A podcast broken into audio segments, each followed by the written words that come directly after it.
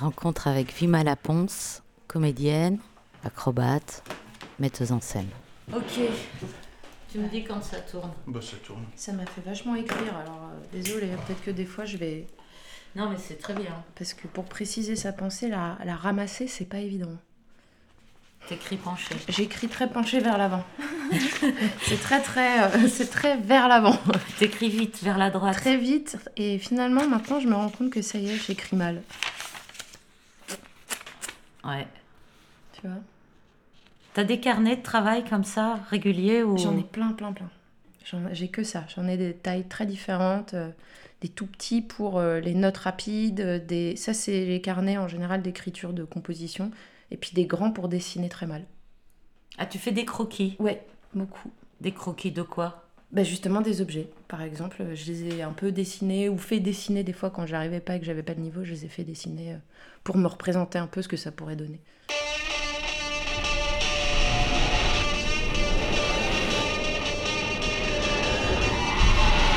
Radio Amandier, revue sonore.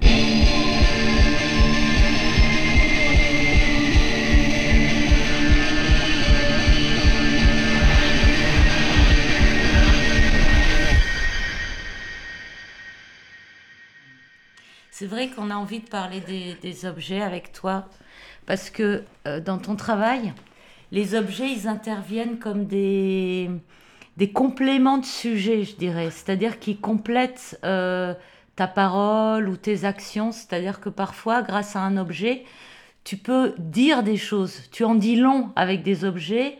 Par exemple, quand tu as beaucoup d'objets sur la tête, tu peux évoquer ainsi le, le poids de la vie. Et on voit la résistance que tu démontres à tenir avec un poids lourd comme ça sur la tête que bah, ça, ça vaut bien des soupirs et bien des phrases inutiles. Donc ce dialogue entre les objets, le corps, les attitudes aussi nouvelles que certains objets que tu tiens, que tu soulèves, que tu supportes, te font euh, euh, dire des choses différemment dans cette euh, manière d'être une femme complétée, quoi. Mais c'est plus que des prothèses. C'est pour ça que j'aimerais que dans cet épisode, on puisse parler avec toi de, de des objets, Ouais. de comment tu les trouves, et peut-être spécifiquement dans cette pièce qui est en train d'être créée, Ouais. euh, qui est une, une intrigue policière. Donc, euh, commençons par le début et peut-être ta pratique des objets. Comment tu comment as appris à les regarder? T'as jonglé le- bah. Alors d'abord, oui, quand j'étais en école de cirque, j'ai fait du jonglage. Euh, et puis assez vite, en fait, le fait dans... C'est assez mathématique, le jonglage. Et j'ai toujours été très, très, très mauvaise en maths. Donc très vite, j'ai senti que c'était pas quelque chose qui pouvait euh, rentrer euh, en, bah, en complément de mon esprit du tout. Et très vite, en fait, la question de l'équilibre est arrivée. parce que je sentais qu'en tenant quelque chose en équilibre sur moi, sur... la tête, les épaules, euh, le cul, euh, le coude, euh, la main, le poignet. Il y avait quelque chose du jeu, comme tu dis, de l'état de corps qui pouvait en fait aussi s'ajouter à la parole et que ça, ça pouvait me faire développer quelque chose parce que moi, dans ma pratique du cirque, en fait, finalement, j'utilise plus le cirque comme, une, comme un outil à dire, comme une grammaire, que en fait comme comme une prouesse. que comme une, ouais, comme une spécialisation qui elle-même, en fait, quand euh, certains sont très forts à ça, c'est ces deux chemins un peu différents, j'ai l'impression. Euh, et donc, euh, moi, ça a commencé à la sortie de l'école. Euh, je travaillais avec Thierry Carivel déjà, et à un moment, on, on travaillait, c'est, j'ai commencé à travailler sur un espèce de recensement de bâtons. Euh, des bâtons euh, de nature, de matières différentes, euh, des bâtons creux, en alu, en plomb, en plastique, des tiges fines, avec des poids, des diamètres, des longueurs différentes. Et en fait, à l'issue de ça, je pense qu'on l'a tous fait, de prendre un bâton et de le poser sur son poignet ou son doigt. Et je me suis rendu compte, en fait, que plus l'objet, donc le bâton, était haut, lourd, plus, en fait, pour rétablir l'équilibre, il fallait, j'avais pas beaucoup de va-et-vient à faire. Et que, en fait, c'était euh, assez facile, on peut dire, d'une certaine manière. Et plus, en fait, euh, bah, l'exemple d'une paille, plus tu tiens en équilibre un objet petit, léger, et plus, en fait, euh, on arrive presque à un tremblement de la main. Donc là-dessus, j'ai commencé à me dire, ok, finalement, plus on porte une chose légère dans la vie, plus c'est difficile et plus le déséquilibre est fort. Et, et donc je me suis dit, tiens, en fait, je, mon truc, c'est de guetter l'absence tout le temps, de guetter l'absence de poids. Et après, du coup, j'ai fait une traduction de ça en me disant, bah, finalement, ici, ces objets, c'était des émotions, comme dans la vie, ce que tu viens de dire.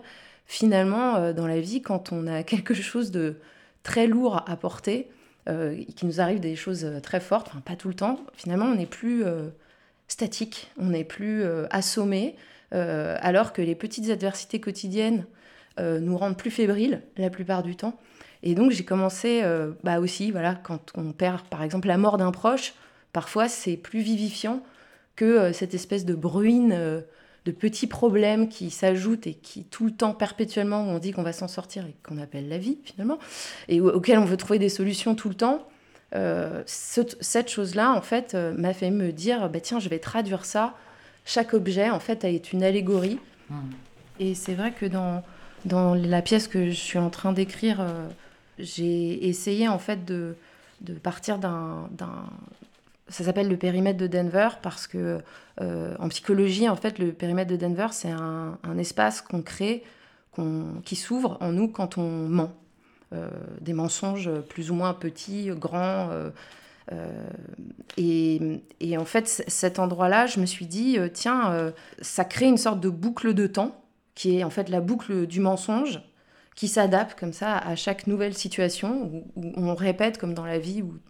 Et, et, cette boucle-là, je me suis dit, tiens, c'est marrant, elle prend toujours le même dispositif d'une sorte de, de, mission, de combat qu'on aurait avec un objet central qui serait présent dans une anecdote où on mentirait, comme un objet en fait souvenir de ce moment-là. Et cet objet-là, qui est allégorique en fait de, ce moment de vie, et je me suis imaginé que dans cet espace-là, il serait reconvoqué tout le temps, et que l'idée ce serait de à chaque fois le prendre cet objet, le porter sur nous, euh, le hisser, le porter en équilibre, puis le détruire pour avancer. Et donc, euh, je me suis dit, bah, ça m'a amené à l'idée de, de, se poser la question de comment, euh, avec l'idée de la destruction de cet objet souvenir, comment, comment déconstruire ce qu'on est, ou ce qu'on vit, ou ce qu'on a mal fait, sans tout détruire. Parce que c'est le cas, moi, dans le spectacle, chaque objet que j'ai, il y en a sept, ils ont chacun leur mode de destruction. Mais comme c'est du spectacle vivant, je ne peux pas les détruire totalement, je suis obligée de les déconstruire. Euh, il y a une explosion, par exemple, mais c'est une explosion qui détruit six blocs de rochers euh, qui doivent être reconstruits après. Donc en fait, tout ça, ça m'a, ça m'a, il pleut, c'est beau. Et, ça, la pluie. La pluie. Pas facile de jongler avec la pluie. Ça, ça serait beau, hein, un spectacle de jonglage avec de la pluie. Ça, c'est pour Fille Ménard, je pense. Ouais, c'est pas ton domaine. c'est pas ton domaine. Elle me fait ce signe. Un signe. Avec la main. Et on se mettait à courir. Elle enlève les culottes et les brassières. Très vite. Je courais. Je courais. Derrière elle, elle courait si vite. C'était incroyable. Et puis, on courait. On continuait à courir très vite, comme si on voulait perdre un petit morceau de nous-mêmes en courant.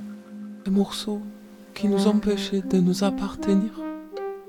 Et puis, on se retrouvait dans le, même bureau, juste un, différent de l'autre et elle posait à nouveau ses mains sur son table. Et elle avait un sabot, comme des sabots de chèvre au bout des poignets. Et elle me regarde. Elle cherchait dans sa tête une phrase, comme on cherche un livre important dans un étagère. Et elle dit Liebe bedeutet, in einem selbst etwas wachsen zu lassen, das den anderen vor einem schützt. L'amour, c'est faire grandir en soi-même eine, quelque chose qui protège l'autre de soi-même. Elle m'a prise dans ses bras pour la première fois. Et là, Le rocher explose. Mais ça n'a pas d'importance. Angela est nue. Ça n'a pas d'importance, ça. Tout ça n'a aucune importance. Jusque-là, le rapport que j'avais avec les objets, c'est que je, c'était toujours la récupération et que pour le, avoir eu la chance de rencontrer euh, Philippe euh, Ken et les Nanterre, ça a été la chance de rencontrer les ateliers de construction et donc de pouvoir construire exprès pour et aussi euh, avec Charlotte Ouellette, avec Marie Maresca, avec Marie Benoît de Fertin, avec toute l'équipe de construction. et en fait, cette chance-là, ça a été aussi celle de pouvoir être dans les ateliers pendant que les objets se construisaient devant moi, parce que aussi, comme tu le dis, euh, euh, une fois que l'objet est créé, c'est pas un élément de scénographie, c'est pas une sculpture non plus, euh, c'est un agrès. Et donc, en fait, un quart d'angle près, à droite, à gauche, fout tout par terre ou, au contraire me permet moi de tenir en équilibre ou pas l'objet. Et donc on devait à chaque fois en fait retester, revoir, changer les pieds d'une table parce que ça déséquilibre trop la table. Et cette chose-là, ça m'a permis aussi d'écrire par rapport à la contrainte technique qu'il y avait. Et notamment, je voulais absolument porter une Panda Fiat Panda écrue à échelle 1, euh, qui finalement est à 90% de sa taille, mais quand même c'est quasiment échelle 1, sur ma tête. Et on a eu énormément de difficultés à créer cette panda. Et par exemple, euh, ça a fait euh, naître en moi le fait d'être près de la constructrice à ce moment-là, une, le départ d'une de, musique et d'une, on va dire, une chanson que le personnage va, va, va dire à ce moment-là. Et ça m'a fait écrire exprès pour. Et par exemple, comme on n'arrivait pas à faire cette panda, euh, on va dire complète, au départ, on arrivait juste à faire le capot, le début, le pare-choc, les phares qui s'allument. Mais tout le reste était une armature. Et donc, j'ai écrit l'histoire d'une personne qui n'arrive pas à partir. Parce qu'il y avait cette impossibilité, en fait. Euh, donc, euh, ça, se construit beaucoup comme ça. Où tout d'un coup, j'ai. Il y, a, une intuition, L'intuition est contrée par la réalité euh, matérielle. Cette réalité matérielle me revient dans la tronche. Et donc, j'écris en conséquence. Et, et, ça se complète, encore une fois, euh, comme ça. Mais je ne perds jamais rien. C'est la vérité. Il enlève sa cravate et la jette sur la table. Il enlève ses chaussures et les laisse sur la table.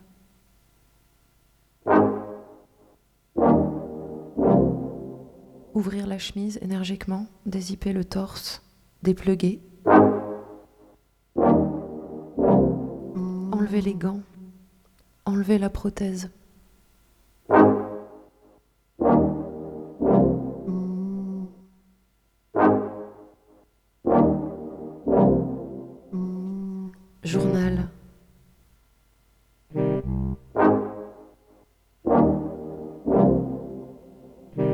Se défaire du haut du corps, le laisser sur le dossier de la chaise.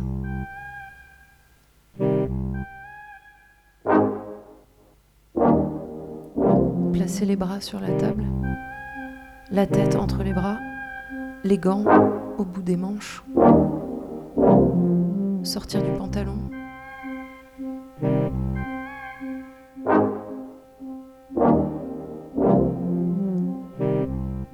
les chaussures, les mettre au bout du pantalon, au sol.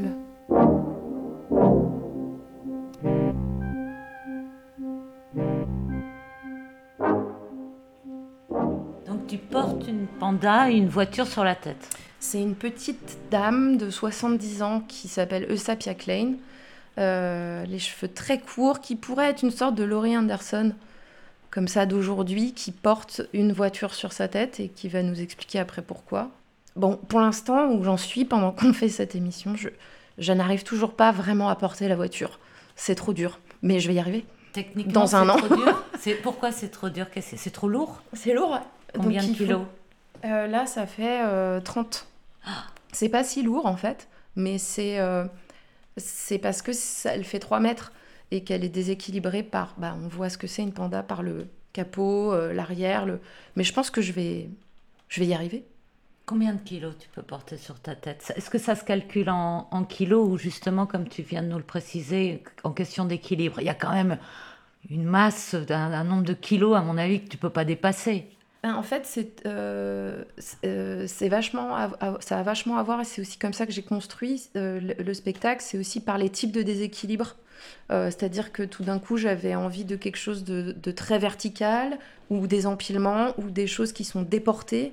Donc les objets aussi sont nés, par exemple, un escalier qui est déporté, ou, ou, au contraire, une chose qui va du plus petit au plus grand.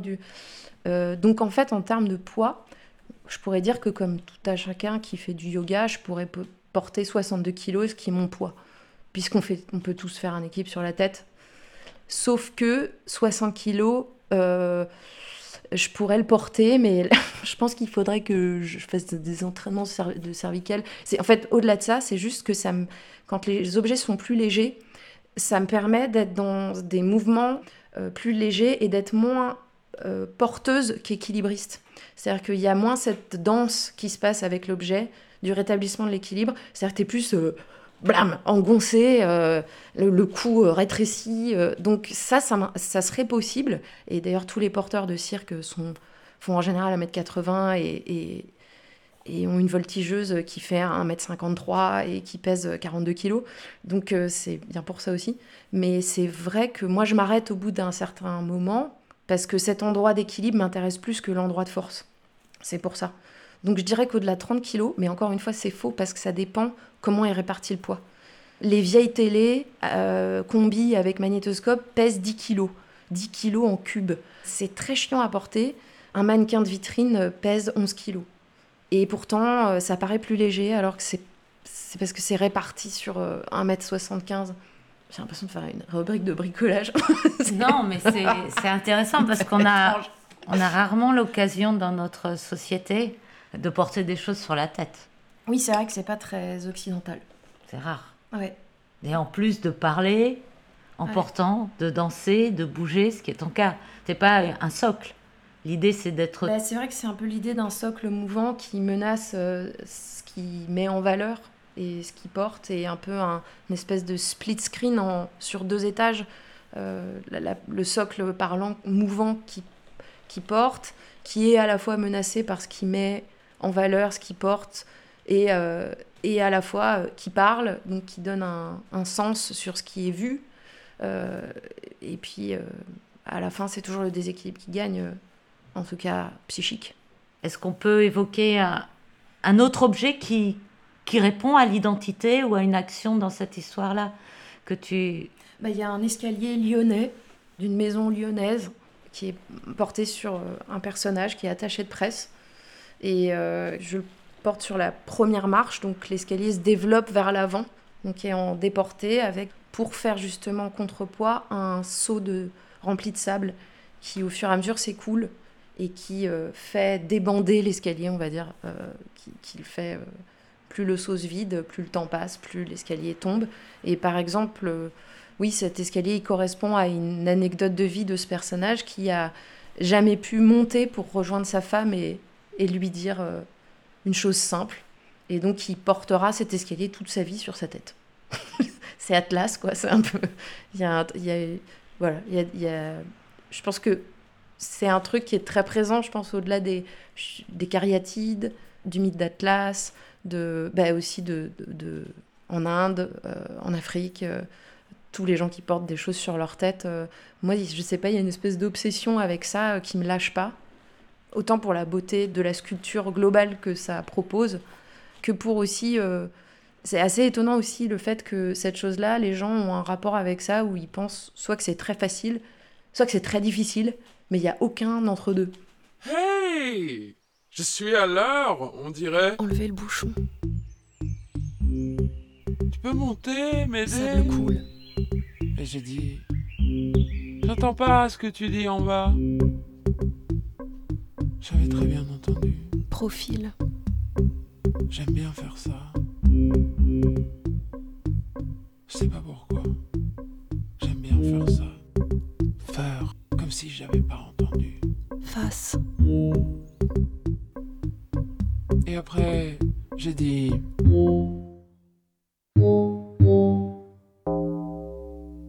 En fait, je pense dans cette pièce-là, je suis plus à la différence de. On avait fait un spectacle qui s'appelait Grande euh, avec Thierry Carivel. Je pense que là, c'est. Je refais encore la même chose. Hein. Faut pas se leurrer, je crois. C'est pas grave. mais euh, mais. Euh, je suis plus du côté presque du cirque traditionnel. C'est pour ça que c'est long. C'est que j'ai plus envie qu'on oublie l'effort et qu'il soit vraiment mis à profit du fond, encore, de ce qu'il y a à dire. Euh, plutôt que de se focaliser sur la difficulté, la maladresse et l'échec, ce qui était plutôt aussi ce qu'on voulait raconter avec, euh, avec avant. Donc ça m'intéresse de, de rentrer plutôt dans l'autre sens, c'est-à-dire de, de, travailler suffisamment assez, comme dans ces vieilles spécialités de cirque où il y a eu un moment où c'était vraiment la mode dans les cirques traditionnels de les jongleurs développer un truc où ils avaient euh, à la fois euh, deux cerceaux qui tournent sur le bras droit, ils jonglaient à trois balles sur euh, l'autre bras, ils tenaient en équilibre un truc sur la tête, un truc dans leur bouche, et puis leurs pieds jonglaient avec un ballon de volée. Euh, il y a quelque chose plutôt de cet ordre-là, de, comme tu dis, du collage, qui fait qu'il y a une prothèse sur une tête qui est là, une tête qui semble flotter presque, qui soutient un objet. Radio Amandier. Qui est allégorique par rapport à ce que la personne dit. Revue sonore. La personne se défait de vêtements, de, d'objets, euh, manipule des objets. Au de la vigne. Manipule un discours. Alexandre Planck. Et, et, et tout ça fait sens. Making Waves. Et à la fois pas du tout.